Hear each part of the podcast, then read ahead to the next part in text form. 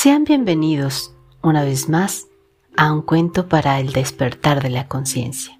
En esta ocasión, con la fábula budista La roca y el perdón.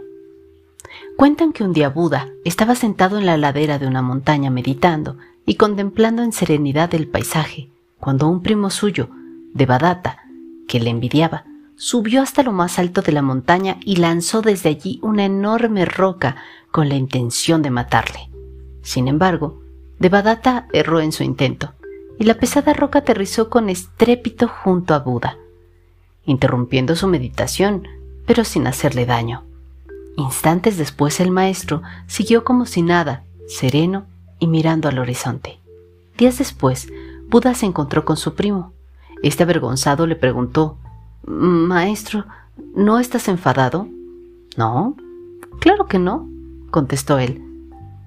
¿Por qué no lo estás? Intenté matarte. Porque ni tú eres ya el mismo que arrojó la roca, ni yo soy el mismo que estaba allí sentado. Este es un cuento que además de demostrarnos lo que es el profundo amor a otro ser, nos muestra lo que es el perdón y la transitoriedad de las cosas. Cuando vuelvas a encontrarte con esa persona con la que tienes algún tipo de altercado, piensa que es la primera vez que la ves. No la veas a través de los ojos del rencor o de la primera impresión o de la vez pasada que estuviste con ella. Ese momento en el que estás es un momento único y nuevo, como lo es ese ser que está ante ti, sea quien sea. Aprende a mirar a todos como si fuera la primera vez y la última que los ves.